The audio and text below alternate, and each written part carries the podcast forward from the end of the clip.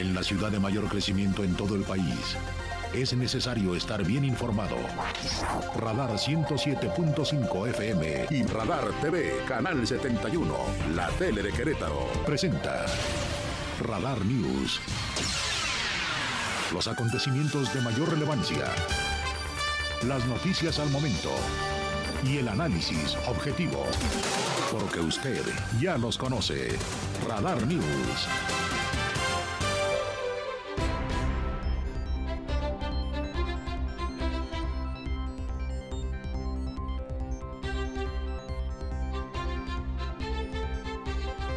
¿Cómo están? Muy buenas tardes, qué gusto saludarle en una nueva emisión de Radar News. Gracias por su confianza a esta nueva emisión de viernes. Dicen los clásicos, gracias a Dios que es viernes. Todo dispuesto, espero, para que tengan el mejor fin de semana de la vida, con su familia, con sus seres queridos, con los amigos, a la gente que le toque chambear. A nosotros, por ejemplo, nos va a tocar trabajar como casi siempre el fin de semana. Cobertura especial mañana del informe del gobernador a partir de las 12 del mediodía con toda la fuerza informativa de Radar. Ahí estaremos juntos para analizar y desmenuzar el primer informe de actividades de Mauricio Curi González desde el Querétaro Centro de Congreso. Recordemos que el acto oficial, este es un evento ciudadano, como se dice ahora, eufemísticamente desde hace un tiempo, el evento oficial al que está obligado el gobernador es rendir su informe o presentarlo ante la legislatura. Esto ocurrirá en el histórico recinto del Teatro de la República y en las calles que hacen esquina de Ángela Peralta y Juárez. Será convertido en recinto oficial de la legislatura de Querétaro. Ese el sitio donde se promulgara nuestra Carta Magna de las cosas importantes que están por venir. Aquí no hay refritos, ya sabe lo de hoy o lo que vendrá en las siguientes horas. Le contaré también de la numeralia de COVID. Afortunadamente otra vez cero de funciones. Esto nos eh, estimula. Hay que seguir cuidándonos, pero nadie perdió la vida otra vez en 24 horas. Otro día sin defunciones. Tenemos la cifra estancada y que ahí quede. En las 6.784 se contagiaron 33 personas de COVID para alcanzar las 179.396, como vemos ahí en las imágenes de Radar TV. En el 71 de Wisi le cuento en la radio hay 13 hospitalizados, uno de ellos grave, 0% de ocupación de camas con ventilador y llevamos, si no me es infiel la memoria, toda la semana así. Qué bueno. Y 25% de camas sin ventilador. Eso aquí en Querétaro. Hoy en el ámbito de lo nacional, el presidente de la República anda por Zacatecas, la eh, entidad que está siendo golpeada con mucha fuerza por el crimen organizado en los últimos meses y que se ha recrudecido desde la llegada al gobierno de David Monreal, el hermano del coordinador parlamentario de Morena en el Senado de la República, la corcholata que no destapan, Ricardo Monreal, senador de la República, que por cierto es posible que esté mañana aquí, está entre los invitados especiales del gobernador Curi. Bueno, pues allá anda el presidente de la República, quien aprovechó para agradecer a los senadores y diputados la aprobación para la reforma que incrusta que lleva a la Guardia Nacional al mando de la Secretaría de la Defensa. Casi ya estaba así, solo que había un mando eh, civil. Bueno, el caso es que el mandatario indica que la corporación debe de cuidarse para que no se caiga en el mismo error que tuvo la Policía Federal en el pasado, que se pudrió, dice López Obrador, que se echó a perder y fue una escuela para formar a funcionarios y policías corruptos, deshonestos y violadores de los derechos humanos. Así de duro otra vez en su discurso respecto a la Policía Federal y el presidente pues generalizando, ¿no? que es algo habitual en el discurso del señor presidente cuando pues seguramente todos conocimos a algún policía federal corrupto o supimos de él en alguna carretera o en algunos eventos públicos y mediáticos se reveló de ello pero no todos. No todos. Tuve el gusto de conocer a muchos de ellos, auténticos servidores públicos que se la rifaban en las carreteras y en encomiendas muy complicadas. La Policía Federal atendía cosas muy de riesgo, como hoy lo hace el ejército, como hoy hace la Guardia Nacional. Bueno, pues el presidente andaba en este tema. Vamos a platicarle de las fiestas patrias en Querétaro. Comienza el Festival de Fiestas Patrias. Después de la pandemia regresa presencial el grito y habrá un gran número de actividades artísticas. Vamos a platicar con el oficial mayor Mario Ramírez Retolaza. Recordemos que comienzan el lunes con dos sonorísimas, las mejores, ¿no? Mi pirru, la Internacional Sonora Santanera y el ahí y la Sonora Dinamita. ¿No se te perdió la cadenita, Lina? Ayer, quién sabe dónde andabas. No se te perdió, qué bueno.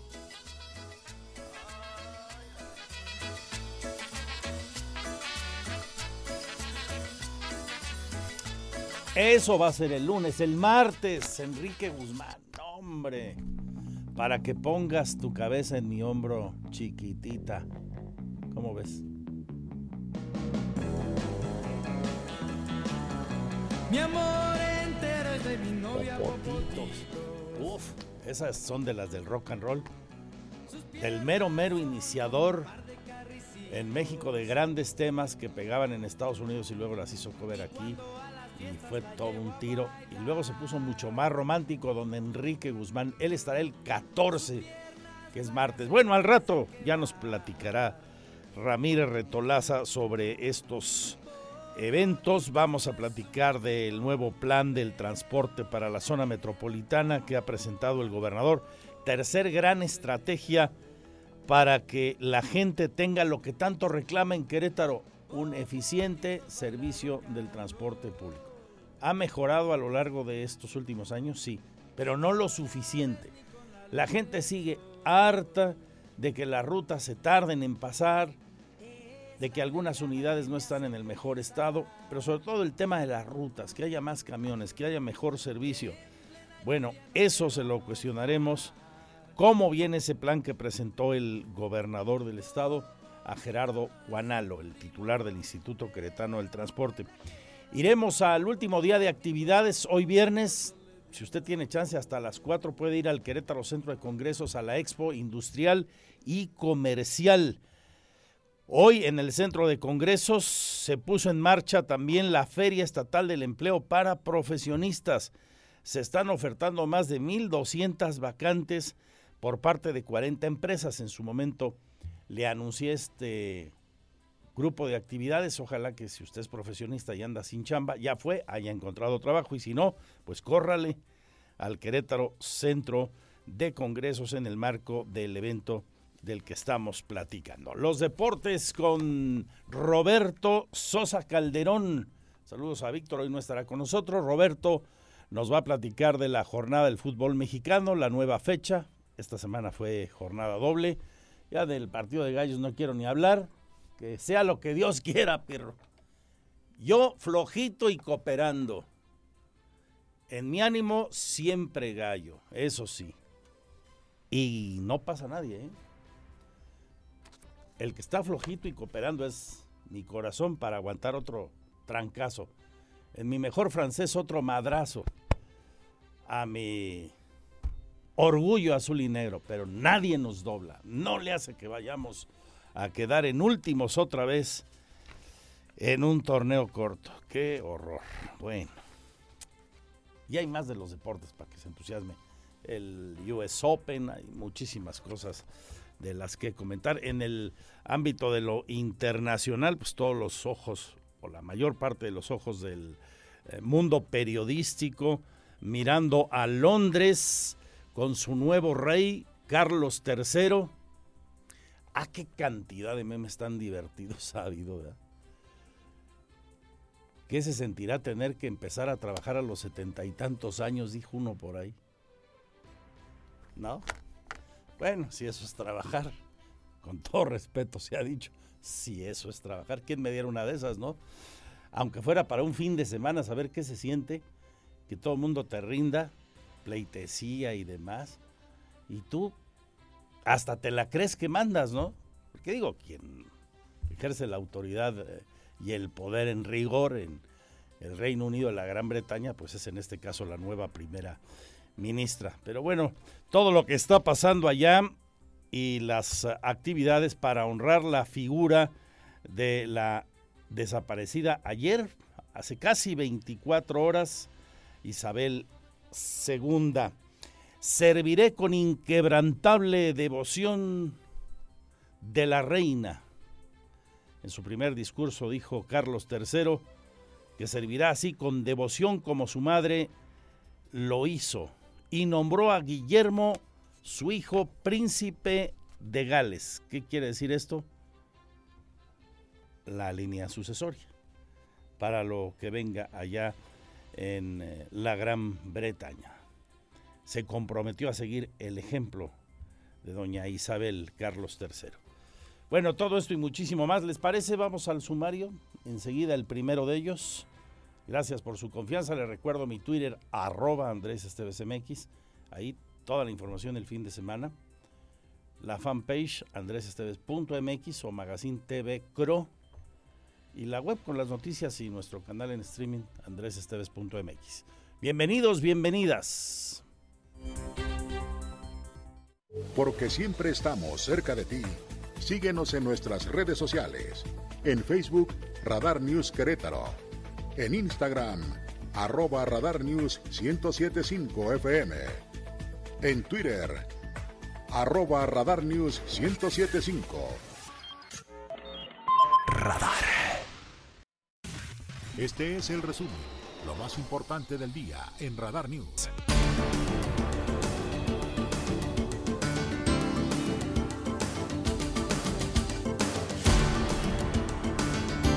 Aquí el primer resumen de noticias. Hoy el presidente de gira por Zacatecas. Ahí escuchó del secretario de la Defensa Nacional informar que aquel estado ocupa el primer lugar en extorsiones con una tendencia alcista. Además, la segunda posición en secuestros y la cuarta en homicidios dolosos. Terrible la situación que vive aquel estado mm, de la República.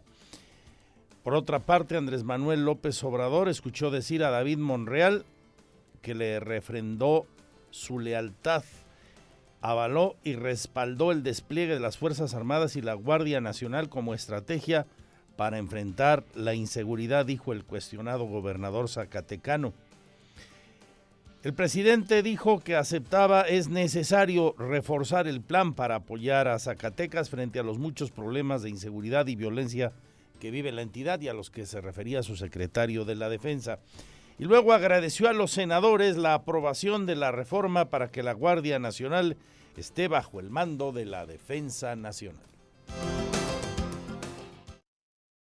agradecerle mucho a los senadores por eh, aprobar esta ley. Eso es lo más importante del que se aprobó la ley para que eh, la Guardia Nacional esté eh, operada, tenga la tutela, la guía, el ejemplo de la Secretaría de la Defensa Nacional. Eso es muy importante, porque lo he dicho varias veces y me voy a seguir repitiendo. La Guardia Nacional debe cuidarse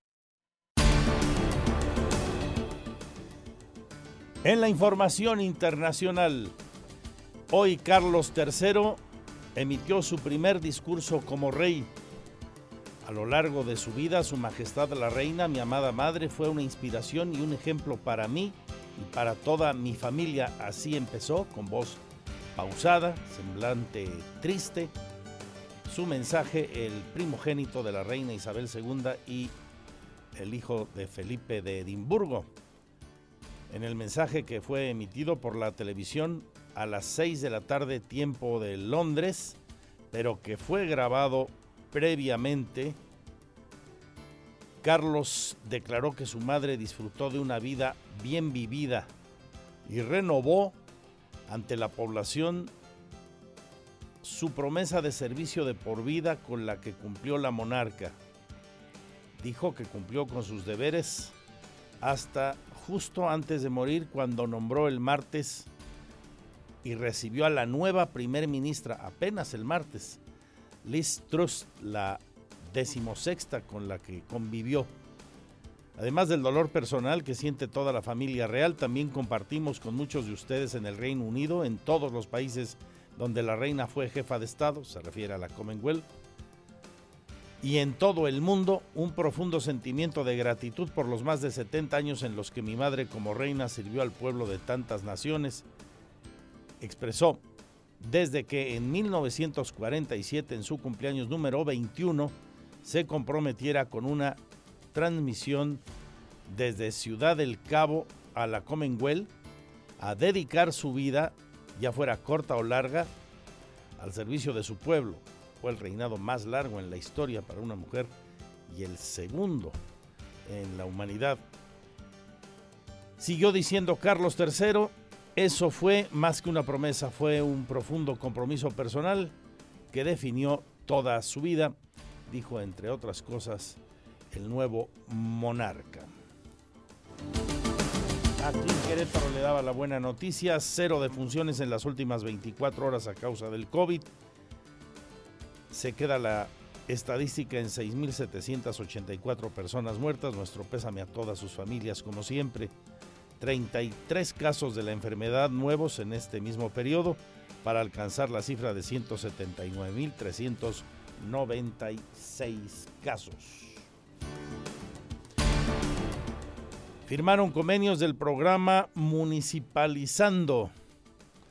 El secretario de Desarrollo Agropecuario del Gobierno del Estado, Rosendo Anaya, encabezó la firma de este convenio de colaboración en concurrencia con los municipios y con lo cual dijo destinarán una bolsa de 100 millones de pesos para beneficiar a más de 5 mil productores del Estado.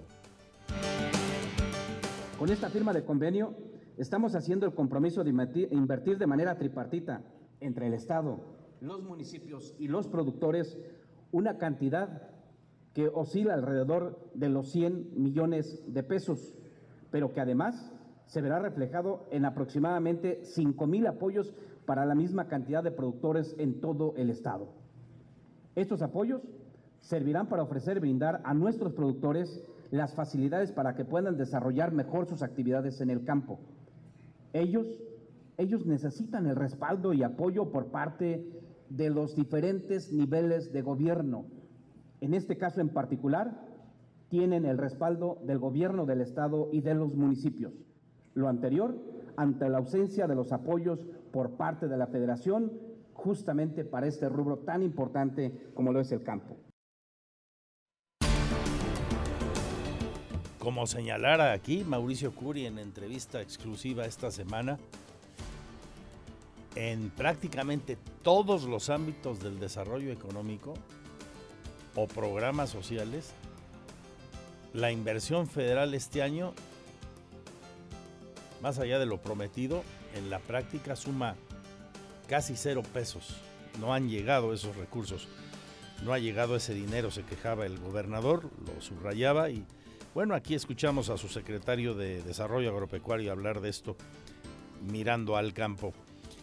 Entrados ya en la información económica y financiera con esa noticia, le platico de la Feria del Empleo para Profesionistas que se desarrolla en el marco de la Expo Industrial y Comercial que hoy llega a su fin. Tiene usted chance de ir todavía hasta las 4 o 5 de la tarde de hoy al Querétaro Centro de Congresos. Habló de la misma Marco del Prete Tercero al encabezar ahí el evento. Eh, vienen a, esta, a esta invitación de la feria de empleo que se realiza en el marco de la Expo Industrial y Comercial Querétaro 2022. Y únicamente es eh, reiterarles el, por un lado, el agradecimiento a las empresas que han abierto sus puertas para poder recibir, para poder poner en la mesa ofertas de empleo para nuestros eh, queretanos. El, mandato, la instrucción del gobernador Curi, especialmente en este eh, primer año de, gobierno, pues es la que sigamos generando condiciones para eh, que haya empleo. propósito del empleo, en el último tramo de la reforma laboral, el presupuesto para su implementación creció 6.6% en rubros como impartición y procuración de justicia, conciliación entre empleadores y sindicatos, entre otros rubros. Según el proyecto de presupuesto para el próximo año, la Secretaría del Trabajo ejercería algo así como 2.411 millones de pesos para estos mismos temas en el 2023, además del Servicio de Conciliación Laboral y Registros Sindicales. En este año se han destinado para tal causa 2.262 millones de pesos. Además de estos temas, habló hoy la Secretaría del Trabajo. También aportará 861 millones de pesos en subsidios a las entidades federativas para la implementación de la reforma al sistema de justicia laboral.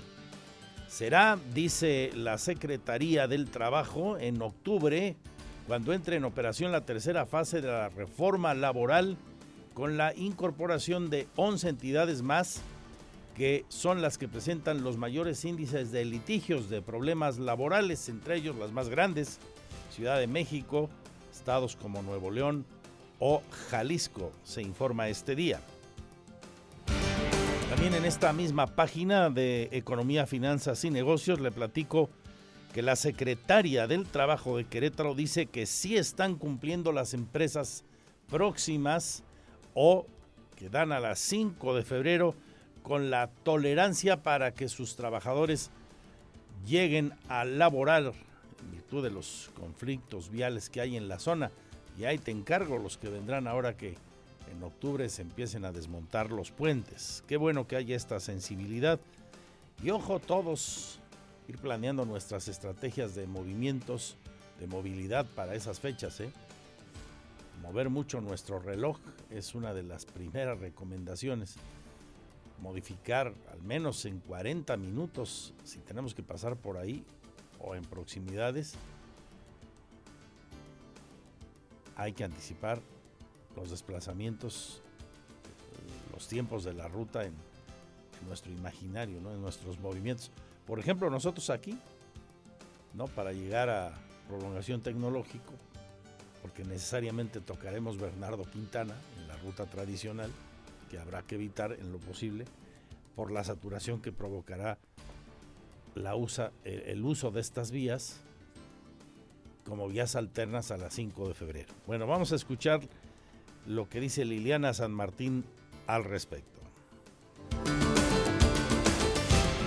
Hemos trabajado mucho en el tema de sensibilización para que no haya un tema de descuento al trabajador, que haya un tema de compensación en el tema de, la jornada laboral. Eh, y no, la verdad es que hemos fluido muy bien con eh, las organizaciones sindicales, pero si hubiese el caso, si, si algún trabajador advirtiera que está haciendo, eh, se ha visto, pues ha tenido algún requerimiento por parte del área de recursos humanos, lo que los invitamos es que puedan acudir a la, acudir a la Secretaría del Trabajo para que podamos nosotros hacer un ejercicio directo con la empresa. Tenemos mucha información de nuestros municipios. En Bernal, por ejemplo, esperan 15 mil personas, 15 mil visitantes para los días de las fiestas patrias, dice la presidenta de Ezequiel Montes, Lupita Pérez. Más o menos esperamos alrededor de 15 mil personas por día en la delegación de Bernal. Ya estamos coordinados con Protección Civil del Estado y la Secretaría de Seguridad del Estado Ciudadana.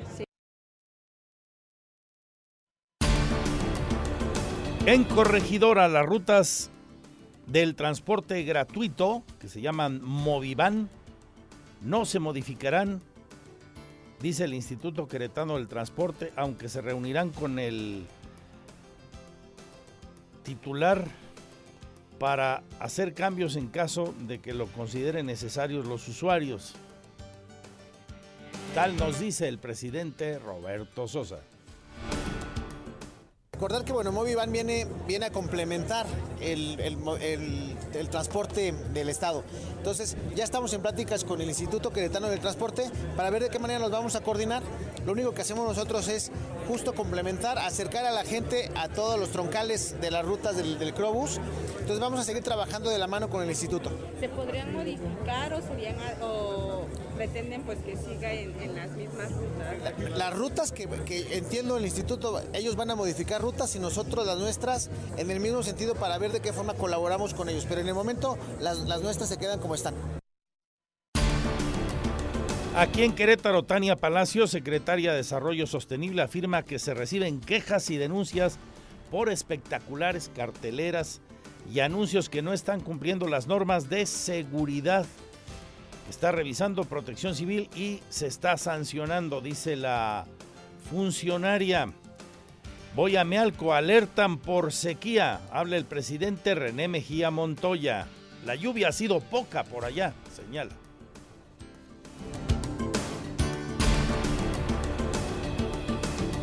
Y tendremos, por supuesto, todo lo que usted espera de la información de los deportes, arte, cultura y entretenimiento con Oli Lara el reporte vial desde el lugar de la noticia para que sí le sea de utilidad. Aquí así lo hacemos. Y lo mejor, ojalá contar con su compañía hasta las 3 que se damos estafeta a Roberto Sosa con Radar Sports, el más potente programa de la radio deportiva. Esto y mucho más enseguida a detalle y las entrevistas que le comentaba para conocer más del nuevo plan del transporte en Querétaro y de los eventos de las fiestas patrias que comienzan ya este próximo lunes aquí en la capital del estado.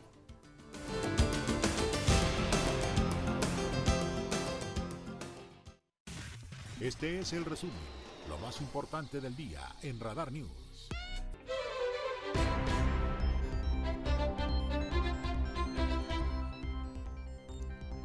Regreso con ustedes la una de la tarde con 43 minutos.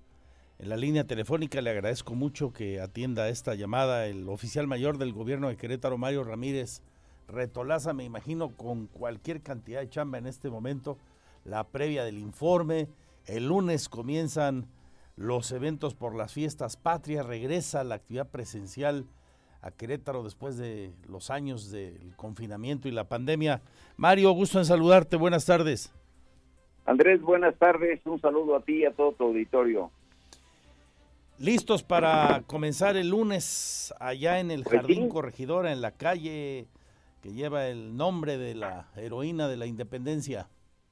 Así es, Andrés, con, con mucho gusto, como bien tú lo mencionabas, después de dos años de pandemia regresan las fiestas patrias con una cartelera de diversos gustos musicales y justamente como tú lo decías, en el Jardín Corregidora, eh, el 12 de septiembre se presentan la Sonora Santanera y la Sonora Dinamita, un evento eh, está programado para las 7 de la tarde, más o menos para terminar a las 10 de la noche. A partir de las 7, eh, las pues las dos sonoras más importantes de México y América Latina, porque es la internacional, la gran Sonora Santanera y la dinamita, ¿verdad? Sin duda, y hemos tenido muy buena respuesta de las y los ciudadanos con este, con este, este, estos conciertos, con estas eh, sonoras que son, como tú bien tú dices, tan importantes para México, ¿no?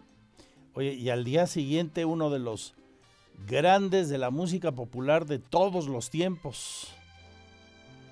El rey del rock and roll, Enrique Guzmán, este será a las nueve de la noche también en el Jardín Corregidora, este, pues un evento pues que tiene muy buen gusto para muchas personas y también esperamos que las y los ciudadanos lo puedan disfrutar en familia, con, con, con, mucho gusto de estar ahí. Oye, ¿te tocó rocanrolear o ya?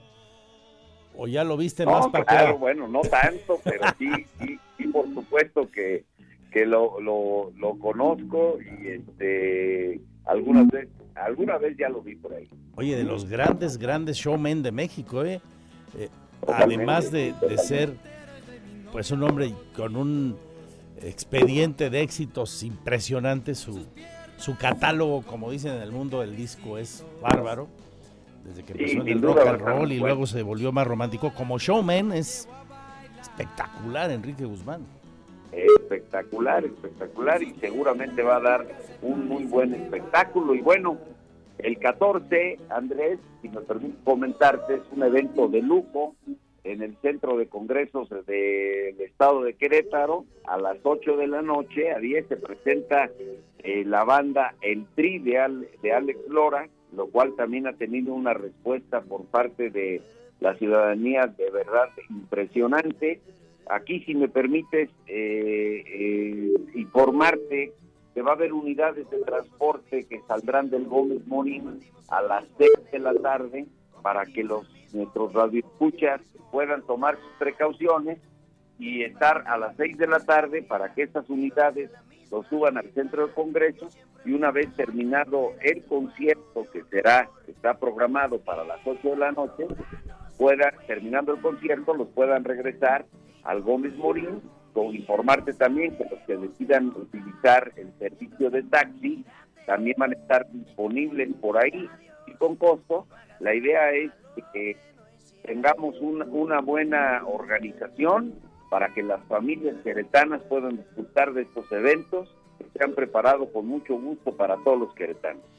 Es importante subrayar, por lo que nos comentabas en una entrevista hace unos días, Mario Ramírez, oficial mayor del gobierno de Querétaro, que el evento del Tri de México sí requiere de boleto, aunque es gratuito.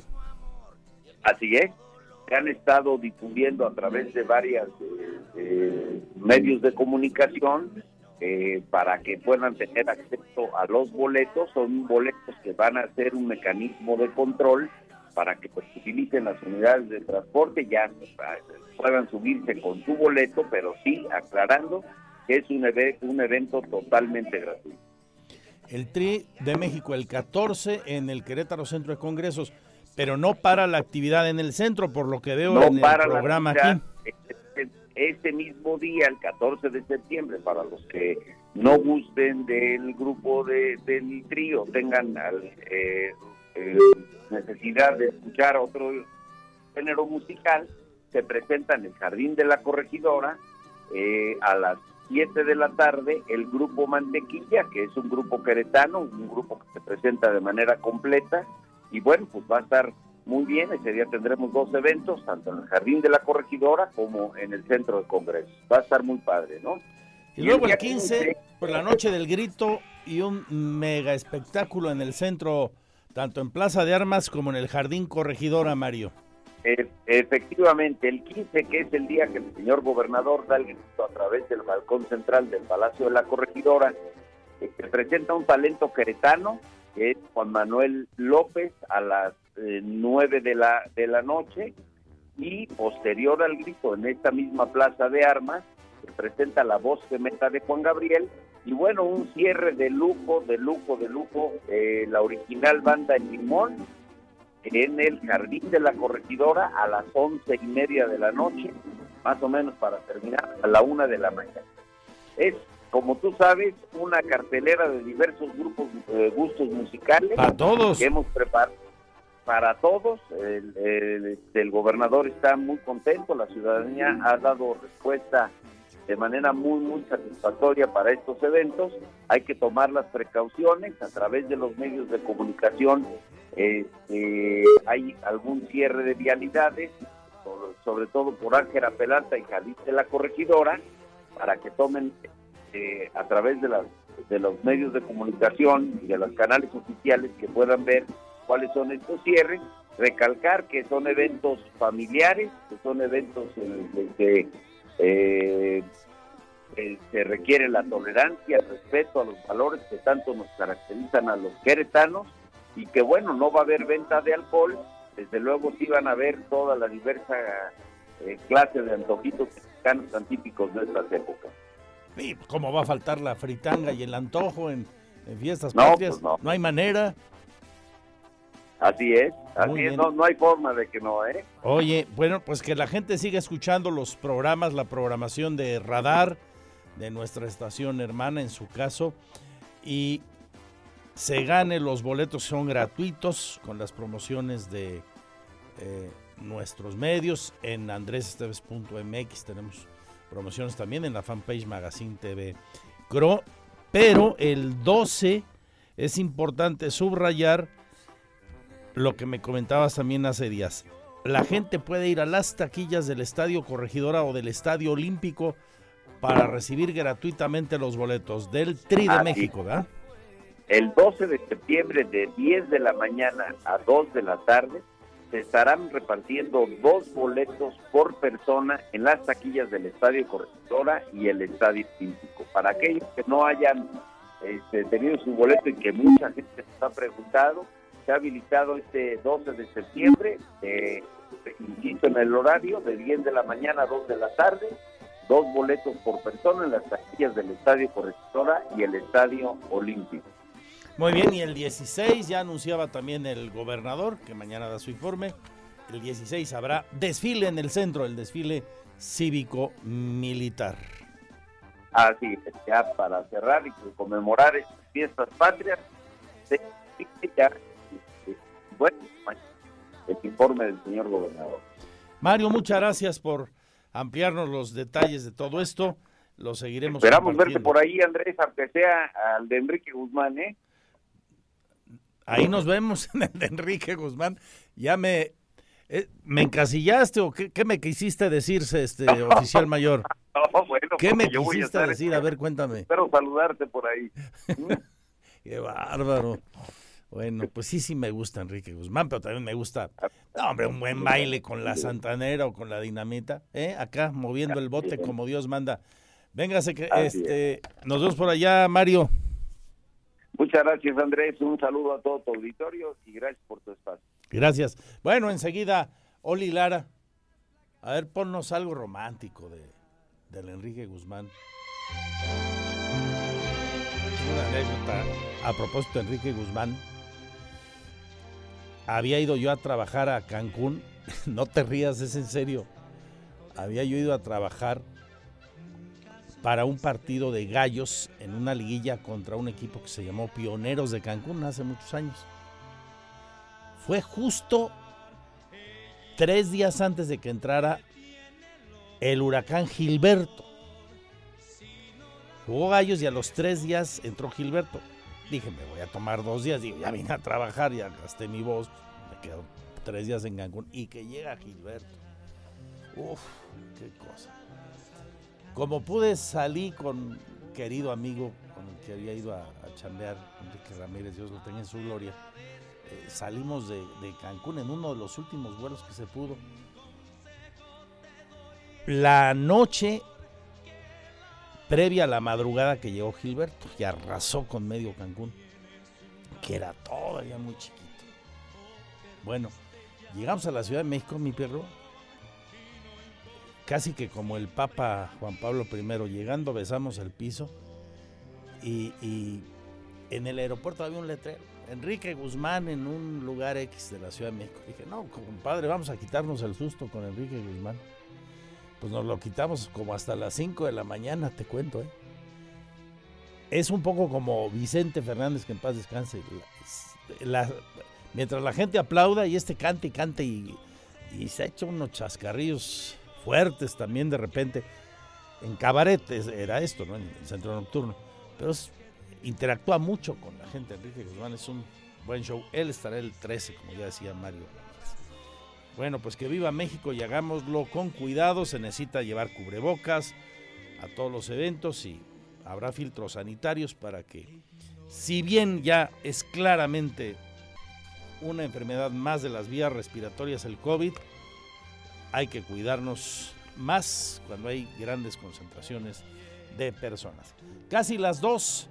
Oli Lara enseguida con más de cultura y espectáculos. También la información de los deportes con Roberto Sosa y muchísimo más aquí en la segunda de Radar News. Cinco y serán las dos.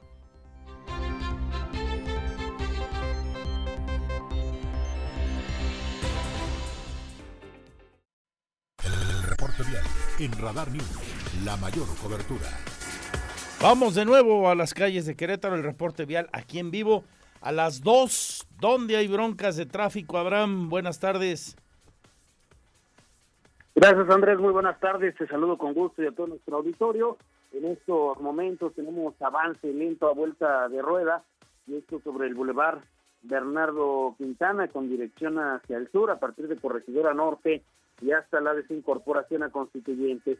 En dirección contraria, con tránsito cargado desde Centro Sur y hasta la desincorporación hacia Calzada de los Arcos. También encontraremos avance lento para los que vienen de Milenio 3 o de El Mirador. Esto para incorporarse al distribuidor bicentenario ya con avance lento en esta zona en dirección hacia la zona centro. La carretera México-Querétaro con tránsito cargado con dirección a la Ciudad de México a partir de la incorporación de la carretera de Cuota Celaya y hasta la incorporación a Bernardo Quintana en dirección a Celaya con asentamientos a partir de Paseo y hasta incorporarnos a 5 de febrero.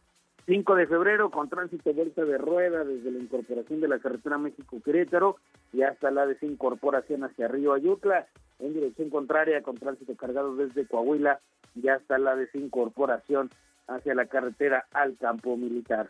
Universidad con avance lento y al cruce del puente Conexión Río y también en dirección contraria a la altura de Roncopollo en dirección hacia Avenida Corregidora, más adelante al cruce de Tecnológico y también al cruce con 5 de febrero. Pigmenio González también con tránsito a vuelta de ruedas para incorporarse a 5 de febrero y con importante carga viene en Avenida de la Luz al cruce de Avenida Las Fuentes, más adelante al cruce con prolongación Bernardo Quintana. Con mucha paciencia, salga con tiempo y no exceda los límites de velocidad hacia las vialidades. Cierto, hay que manejar con mucho cuidado, siempre más en las condiciones actuales por las obras que se ejecutan y las lluvias. Vuelve a haber probabilidad de lluvia moderada a fuerte para la tarde y noche de hoy en la zona metropolitana. Gracias, Abraham. Dos con cinco minutos.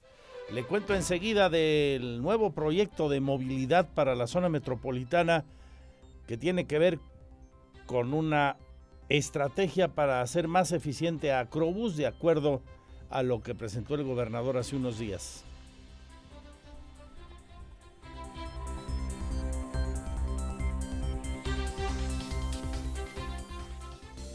Disfruta los eventos que el gobierno del estado tiene preparados para toda la familia. Del 12 al 15 de septiembre, asiste a los conciertos gratuitos que se realizarán. Ojo, no se permitirá el consumo de alcohol, el ingreso de cinturones, artículos metálicos o ningún tipo de botella. Recuerda seguir y respetar las medidas de seguridad y sanitarias, como el uso de cubreboca en todo momento, aplicación de gel antibacterial y toma de temperatura, para que los eventos sean todo un éxito. Para más información visita www.querétaro.com o el Facebook o Twitter de Gobierno del Estado de Querétaro. Radar. No todo lo que se publica es noticia. La información con veracidad está en Radar News. Continuamos 107.5 FM Radar y Radar TV, Canal 71, la tele de Querétaro. Goles, estadísticas, pasión, victorias, empates, derrotas y todo lo que acontece en el mundo deportivo con Víctor Monroy en Radar Sports.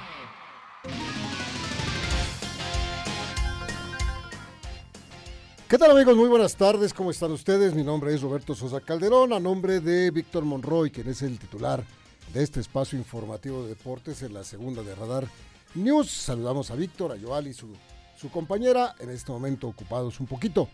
Bueno, pues platiquemos mm, de los deportes. Hoy arranca la jornada número 12, eh, la jornada número 12-14, para ser exactos, del fútbol mexicano de la primera división. Hoy arranca con un, con un partido, Juárez en contra de Monterrey. Juárez en contra de Monterrey y la verdad es que es atractivo por la situación que vive el equipo regiomontano. Dice Celso Ortiz, uno de sus buenos jugadores, un paraguayo él, de resiedumbre ahí en la parte de la defensiva, que van, falta nueve puntos por disputar, ellos van a conseguir los nueve, pero que se hagan bolas los demás, porque ellos van por el primer lugar.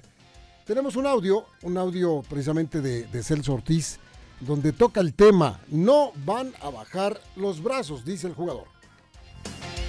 En lo personal, pienso que a todos los equipos le ha pasado eso, ¿sabes? Creo que ya cuando un árbitro cobra no, ya no se puede hacer otras cosas, más bien solamente entre ellos tienen que solucionar eso. Sí, muchas veces, como tú lo dices, quizás te, te condiciona en, en, muchos aspectos, pero bueno, hay que trabajar, ellos, hay que dejarle que hagan también su trabajo. Creo que el trabajo de ellos también no es, no es fácil, así que creo que hay que preocuparse cada uno en, en su equipo nada más y, y pensar en hacer bien las cosas. Sí, sabemos que ha sido un calendario bastante complicado, pesado, pero bueno, como bien lo has dicho, eh, hemos hecho buen trabajo para que el grupo se mantenga ahí en, entre los primeros lugares, así que van a ser tres partidos muy difíciles que nos tocan. Empezamos con, con Juárez, que sabemos que también está necesitado de punta, así que bueno, iremos con, con toda la, certeza de, tratar de hacer bien nuestro trabajo, de continuar con esto y, poder tratar de, de sacar los, los nueve puntos que sobran. Y de verdad que tienen el equipo, tienen el grupo para poderlo hacer, encabezados por Víctor Manuel Bucetich. Bueno, un partido nada más el día de hoy, este viernes. Mañana, mañana sábado, se juega Querétaro en contra de Santos aquí en la, en la corregidora. Deseamos, deseamos fervientemente que termine bien la temporada del equipo de los Gallos Blancos de Querétaro, que lo terminen bien porque pues han trabajado y sabemos que es lo mejor que les puede pasar, a pesar de que han sido un equipo contra la, contra la adversidad y con la adversidad ahí de frente, pero le van a luchar y van a enfrentar a un equipo de Santos que está enrachado. En este momento Santos se encuentra en la tercera posición del fútbol mexicano.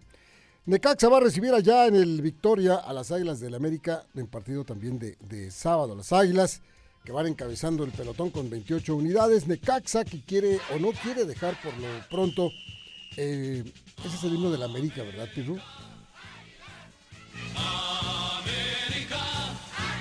Mira, está bien porque ahora no hay ningún pretexto para no reconocer que han hecho un, trabajo extraordinario que nos tiene en la cabeza. No olviden a Monterrey, cuidado con Monterrey que lo traen ahí pegado. ¿eh?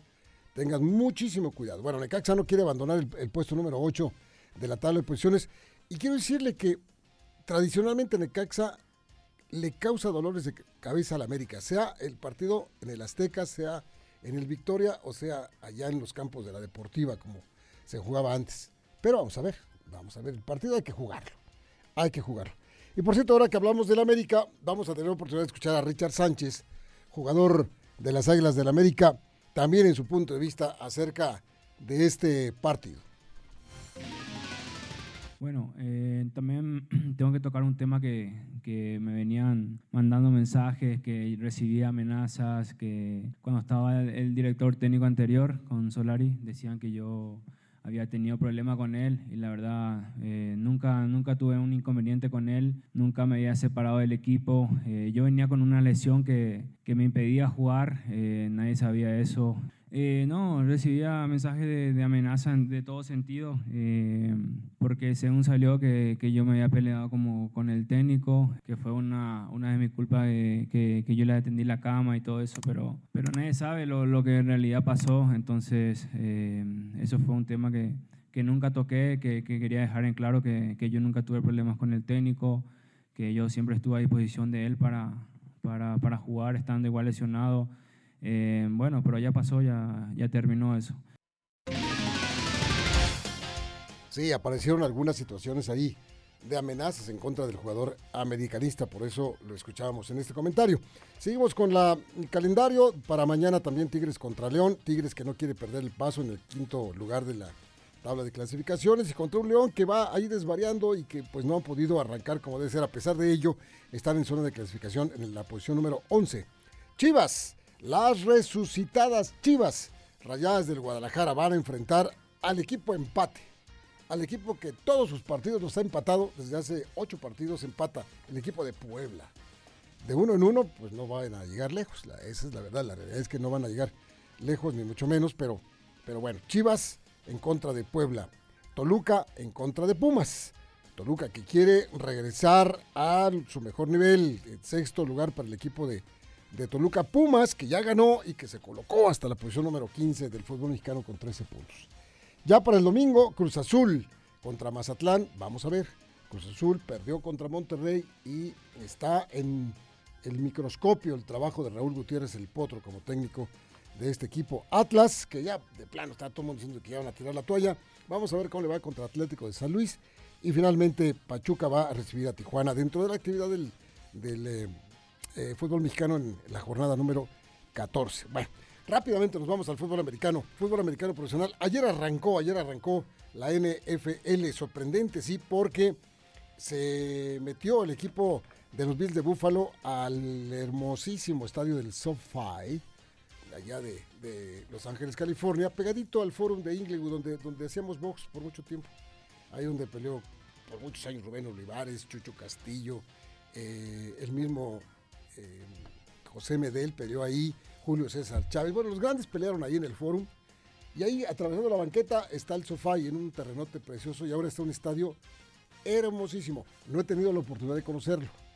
Ojalá que usted que ya lo conoció, pues confirme lo que estamos diciendo, porque por lo menos lo que hemos visto desde el Supertazón nos dejó un muy buen sabor de boca. Ayer Búfalo le ganó 31 puntos contra 10 a los Carneros de Los Ángeles en una victoria clarita. Una victoria que demuestra que Búfalo está correspondiendo a los pronósticos que hacen de este equipo los expertos de este deporte. Dicen que Búfalo es favorito desde 1991 que no lo hacía para llegar y ganar el Supertazón.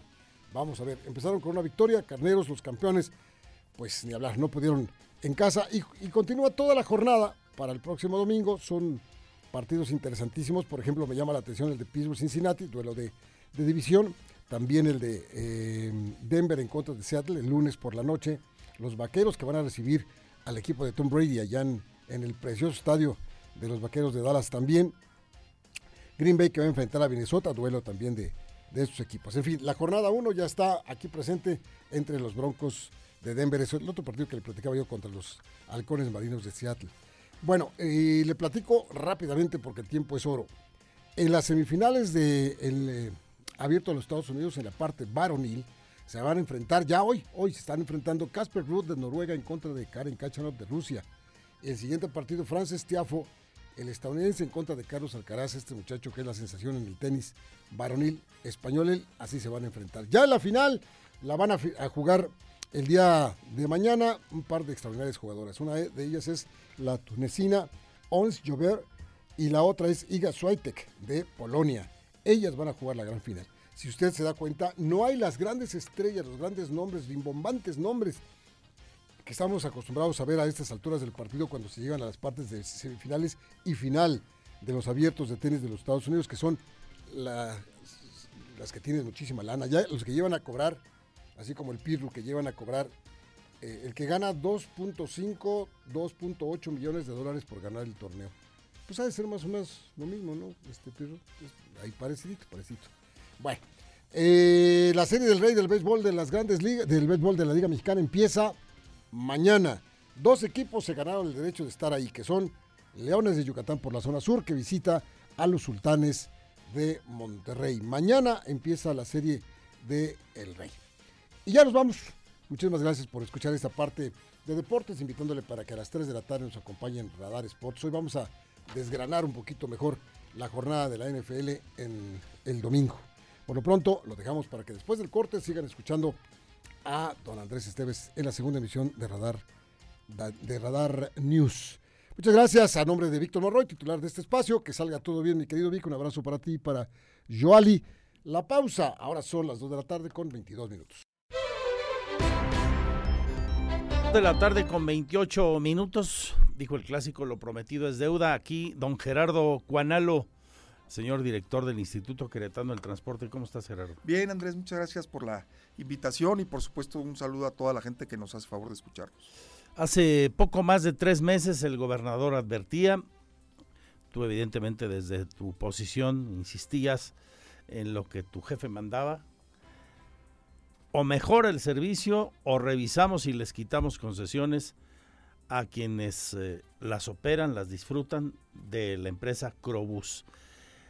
Y en ese inter, además se anuncia uno de los cambios más estratégicos, me parece, para lograr el objetivo a título personal. Les retiras la lana y se crea un fideicomiso donde el gobierno del Estado interviene con lo cual el operador, el concesionario, pues ya no solamente recibe llamadas de atención y coscorrones, puede ser sancionado donde más duele, que es en la cartera, ¿no? como que no se la creyeron muchos, desde usuarios hasta los propios concesionarios, pero esto ya está funcionando, ¿verdad? Sí, es, es una decisión que toma el gobernador, creo que de fondo, donde pone sobre la mesa eh, cambio de condiciones para que el sistema de transporte público funcione diferente. El día domingo, que es el día en que hace el anuncio el gobernador de este nuevo modelo, se empieza a implementar este esquema que tú bien comentas. Nos llevará un mes, un mes y medio, dos meses en poderlo implementar, pero aquí lo importante es que ya eh, la decisión está tomada. Eh, se están revisando las concesiones hoy en día, se van a retirar las concesiones este, de Móvil Crobús y tendrán que haber nuevas reglas del juego en este modelo del transporte público que se traducirá para el usuario en, un mejor, en una mejor calidad del servicio. Mm, mes y medio, dos meses, mm, a ver, estamos a mediados de septiembre, quiere decir que para noviembre ya habrá retiro de concesiones. Sí, para noviembre, diciembre ya estamos en condiciones de retirar concesiones y entrar en este nuevo modelo de funcionamiento, Andrés. Ahora pienso, pues no se trata de retirar concesiones por retirarlas. Hay que retirarlas, sí, si viene a cuento, ¿no? Si es que no cumpliste. Y sobre todo, que haya un mejor servicio. Claro. Aquí el punto es que el usuario tenga un mejor servicio. Así es. Así es. Lo que nos va a permitir este cambio de, de concesiones es retirar las concesiones que hoy se tienen bajo los criterios que hoy se tienen de operación y dar nuevas concesiones con un nuevo modelo. ¿Qué implica este nuevo modelo? Que el fideicomiso le paga al concesionario siempre y cuando haya cumplimiento del plan operativo. Si no hay cumplimiento del plan operativo, entonces hay sanciones y como tú bien dijiste, se le descuentan el pago al concesionario desde el momento que hay incumplimiento. Hoy en día la cosa es Ya no nada más te doy el coscorrón. Así es. Te lo cobro. Es correcto. Sanciones claras, este, con, con reglas muy claras para el cumplimiento del servicio. El fideicomiso ya está creado. El fideicomiso ya está creado. ¿Cuándo opera? Empieza a operar en el momento que se otorguen estas nuevas concesiones. Las nuevas concesiones. Porque esas nuevas concesiones implica que lo que la gente paga en el transporte ya se deposita en este fideicomiso. Ese es el nuevo modelo que se presentó. Hoy la lana va a la cuenta del concesionario de Crobus, como se llame este. ADO, Flecha Amarilla, Juan Pérez. Así es. Ahora irá esa lana al fideicomiso y de ahí se reparte a los socios. Se reparte a, los, concesionarios. Fideicomitentes. Es correcto. A los concesionarios que cumplan con el plan operativo que se planteó. Ahí, dijo Mauricio Curi, entran nuevos jugadores. Sí. Y obviamente podrían estar los actuales. Sí, también siempre y cuando cumplan con las nuevas reglas de operación del nuevo modelo. ¿Cuáles son esas reglas? ¿Nos las explicas? Vamos a la pausa y nos cuentas claro que sí. el detalle 233. Esto se pone bueno y ojalá que se ponga mejor para los usuarios del Crobús.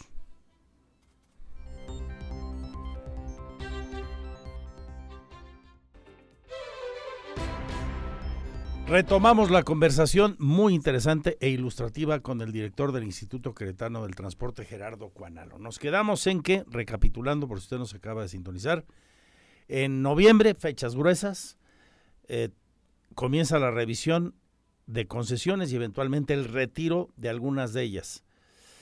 Y comienza a operar el nuevo sistema con las nuevas condiciones y entonces con nuevos jugadores. Además de los nuevos, podrán quedarse los que ya están y se porten bien, que acepten el nuevo esquema, que pasa básicamente por la creación de un fideicomiso que les va a controlar la lana, Gerardo. Es correcto, ese es el modelo nuevo que anunció el gobernador y nos va a dar mucho más elementos para exigirle a los funcionarios que mejoren el servicio, la calidad del servicio, y eso se tiene que traducir en un mejor sistema que esté funcionando para el usuario. ¿Cómo está hoy el servicio? El, eh, ¿Qué tanto han mejorado las rutas? Por ejemplo, nos hablan mucho de algunas como que si la 9, que si la 5, todavía no tienen una frecuencia adecuada como espera el, el usuario. Mira, hemos pasado, en números reales, Andrés, hemos pasado de hace tres meses para la fecha de 470 unidades a 600 unidades. Esto significa más o menos el 30% de aumento de unidades. 200 más. Así es. Pero también, hay que decirlo, han aumentado los usuarios de 300 mil a 330 mil. O sea, hay el 10% más de demanda. Y además hay otro factor que está fuera de nuestro alcance, que es que hay más tráfico. Es decir, tú te mueves en, auto, en automóvil y estás haciendo más tiempo. Lo Sí, mismo claro. pasa con el autobús. Entonces el autobús, que antes circulaba mucho más rápido, hoy está generando un ciclo mucho más lento por el tráfico, que es algo que no está dentro del sistema. Y esto naturalmente aprieta los tiempos, aprieta también la calidad del servicio, pero si no hubiéramos aumentado en el 30% de los autobuses, hoy tuviéramos realmente un problema serio en el tema de los tiempos de espera. Fíjate que esa es una reflexión interesante de cara al usuario. Eh, cuando conduces un vehículo, pues sí te das cuenta de que, aquí lo digo todos los días, anticipemos el tiempo de desplazamiento a lo que estábamos acostumbrados. Traes el chip puesto, pero cuando no vas manejando el vehículo, porque pues a lo mejor vas en el camión leyendo, escuchando radar, este, picándote los ojos, no sé lo que sea, no tiene uno la misma sensibilidad. Eso es bien importante. Sí, es un tema fundamental. Y que los usuarios del transporte también modifiquen su movilidad. Más si están trabajando en una empresa cerca de las 5 de febrero. Por lo que viene, lo digo. De 40 minutos a una hora antes, ¿eh? Si no, no la vamos a hacer. Sí, yo antes un traslado que hacía en 20 minutos, con el regreso a clase hace un par de semanas, pues empecé a hacer 40 minutos, ¿no? Ahora tira seis puentes en, en, Sí. en 5 de febrero a finales de octubre. Así es. Y esto es parte naturalmente de variables externas al sistema que afectan al sistema y que nosotros en el instituto lo estamos midiendo, lo estamos ajustando y que bueno, estamos tratando de atender todos los días. Que no le quede duda al usuario, Andrés, que estamos haciendo ajustes todos los días para que funcione bien. Ahora, hay un tema bien importante que es, que creo clave que el usuario lo, sepa. El día 8 de octubre vamos a empezar un programa muy claro para ordenar el sistema de transporte público. Y este es... ¿En qué consiste? Este consiste en 10 acciones al sistema de transporte público que lo van a hacer mucho más rápido en el funcionamiento. En primer lugar, vamos a, a regularizar todas las paradas de autobús que tenemos. Hoy en día eh, hay paradas de costumbre, que es donde se junta la gente por costumbre. Hay paradas de uso donde literalmente como un taxi los usuarios paran el autobús. Y esto lo que vamos a hacer es vamos a definir las paradas que son oficiales, que estén en medio de las manzanas. Y esto nos va a permitir que el autobús vaya más rápido, primer lugar. Segundo lugar, vamos a priorizar el flujo del transporte público a través de liberar las vías donde los usuarios del, del automóvil se están estacionando en las paradas o están obstruyendo el autobús y le vamos a dar mucho más fluidez en esta parte. Tercer punto, le vamos a dar mucho más información al usuario para que sepa dónde viene el autobús y pueda programar mejor ¿Cómo lo vas a tiempos. hacer? ¿Cómo le vas a Eso dar lo esa vamos a hacer a través de una actualización muy importante que estamos haciendo de la aplicación, donde ya van a ver el tiempo real de los autobuses. Y esto, si yo voy a subir a la ruta 7 en tal parada, pues voy a saber dónde viene y puedo medir los tiempos de espera y entonces ya puedo organizarme mejor en los tiempos. Yo usuario estoy en la parada, veo mi teléfono móvil Así es. y ahí mero me doy cuenta. Es correcto. En esta aplicación este, va a ser gratuita para el uso de datos. No, no necesitan tener datos activos para poderla utilizar. Y vamos a meter esta información. Vamos a privilegiar, Andrés, el uso de prepago. Es mucho más rápido que la gente eh, suba al autobús con el prepago. Y para utilizar el prepago necesitamos hacer una serie de modificaciones. Por ejemplo, la aplicación ya se va a poder pagar o cargar dinero a través de tarjeta de crédito y débito. Vamos casi a duplicar el número de centros de recarga. Inclusive vamos a poner un centro de recarga a bordo de cada autobús. Eso está muy bien, ¿eh? Así es. Y entonces, para privilegiar el uso de En las el tarjetas. propio autobús ya no me tengo que ir a la tiendita, a la de Así conveniencia, a la no sé qué. Se me olvidó. Y Exactamente. ya estoy arriba. Así es. También vamos a meter en esta parte, vamos a meter también mucha, mucha información de las rutas. Pero sobre todo vamos a hacer una reingeniería de rutas. Ahora estamos hablando de un sistema donde tiene líneas troncales, líneas complementarias y líneas locales. Ajá. Y entonces la gente con colores y con una nueva nomenclatura va a poder utilizar alternativas de desplazamiento que hagan mucho más rápido el sistema.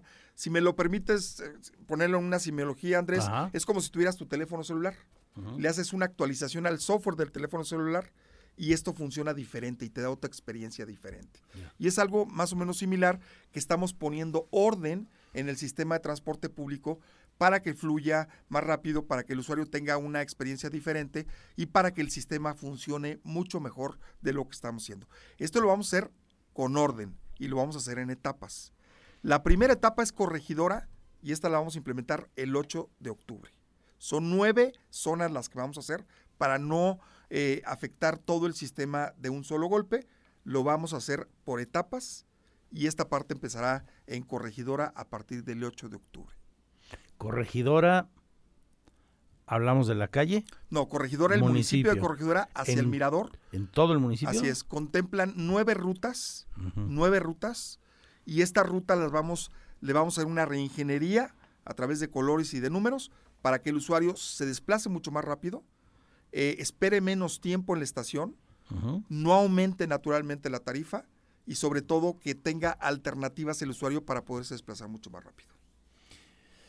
Pues mucha chamba tienes por delante. ¿eh? Sí, sí, mucho trabajo, pero todo en beneficio del usuario. Y estamos ya haciendo, Andrés, un proceso de socialización con los usuarios. Ya empezamos a trabajar. Ya está avisando Ya le estamos informando. vamos a hacer, vamos a hacer un micrositio, vamos a hacer volantes, les vamos, vamos a estar muy pegados con ellos. Se sabe que va a haber unidades tipo BAM de treinta y tantos pasajeros para nuevas rutas, me, me explicabas en el corte. Es correcto, esto es para complementar o generar cobertura en los lugares donde actualmente no hay cobertura. Y estas eh, camionetas surtirán y básicamente se conectarán con el sistema troncal y complementario a través de la tarjeta preferente. Gerardo, pues eh, seguimos en contacto para que nos platiques y orientar a, a, nuestros usuarios, amigos que nos siguen en radar y para que todo el público conozca cómo vienen las cosas aquí. Claro que sí, Andrés. Muchas gracias por el espacio. Que sepan los usuarios que esto implica dos cosas. Primero, tomar muchas decisiones que lo estamos haciendo y estamos trabajando para ello, pero también, Andrés, el sistema de transporte público es de todos y requerimos del apoyo del usuario que nos ayude para que funcione mejor, que nos dé información y que también nos ayude para utilizar la tarjeta de prepago. Y es un compromiso que estamos haciendo nosotros, pero requerimos del apoyo de los usuarios. Fechas claves para quedarnos con ella, esa información y preguntarle a Gerardo Cuanalo y checar como usuarios que se esté cumpliendo. 8 de octubre. 8 de octubre. En el municipio de Corregidora, al Mirador. Y noviembre. Y en noviembre el cambio de modelo. El cambio de modelo definitivo con nuevos jugadores y el retiro eventualmente de varias concesiones que se entregarán a otros en su caso. Es correcto. Lo que se trata es de tener más camiones. Si no hay más camiones, no puede haber más rapidez en las frecuencias. Así es. y que hay un mejor servicio. Gracias. Al contrario, Andrés. Gracias Tengo 12 maravillosos minutos para seguirle informando. Mi Twitter, arroba Andrés Esteves MX. Radar. Radar News, la mayor cobertura informativa. Continuamos 107.5 FM Radar y Radar TV, Canal 71, la tele de Querétaro. Estas son las efemérides del 9 de septiembre. El 9 de septiembre de 1909, en Valencia, se fundó el equipo Levante Unión Deportiva. Para el año de 1945 en China, en el marco de la Guerra Mundial, las tropas japonesas se rindieron formalmente. Dos años después, en 1947, en Argentina, la Ley 13.010 reconoció el sufragio universal, el derecho de las mujeres a votar y a ser elegidas. Para 1978, la URSS lanzó la sonda espacial Venera 11 con destino al planeta Venus. Fue en el año de 1994 que salió a la venta el primer tomo del popular videojuego Guitar Hero. El 9 de septiembre de 2016, Corea del Norte probó una bomba nuclear que causó un terremoto de 5,3 en la escala de Richter, y finalmente, en el año de 2020, en Colombia, se desataron manifestaciones de la ciudadanía por un abuso policial, dejando un saldo de 11 muertos y cientos de heridos, disturbios e incendios. Para Grupo Radar, Mauricio González. Ahora está usted bien informado. Radar News. Los acontecimientos de mayor relevancia. Las noticias al momento y el análisis objetivo. Escúchalo por el 107.5 FM Radar y velo por Radar TV Canal 71, la tele de Querétaro. Usted ya los conoce. Radar 107.5 FM. Lo esperamos en nuestra próxima emisión. Radar.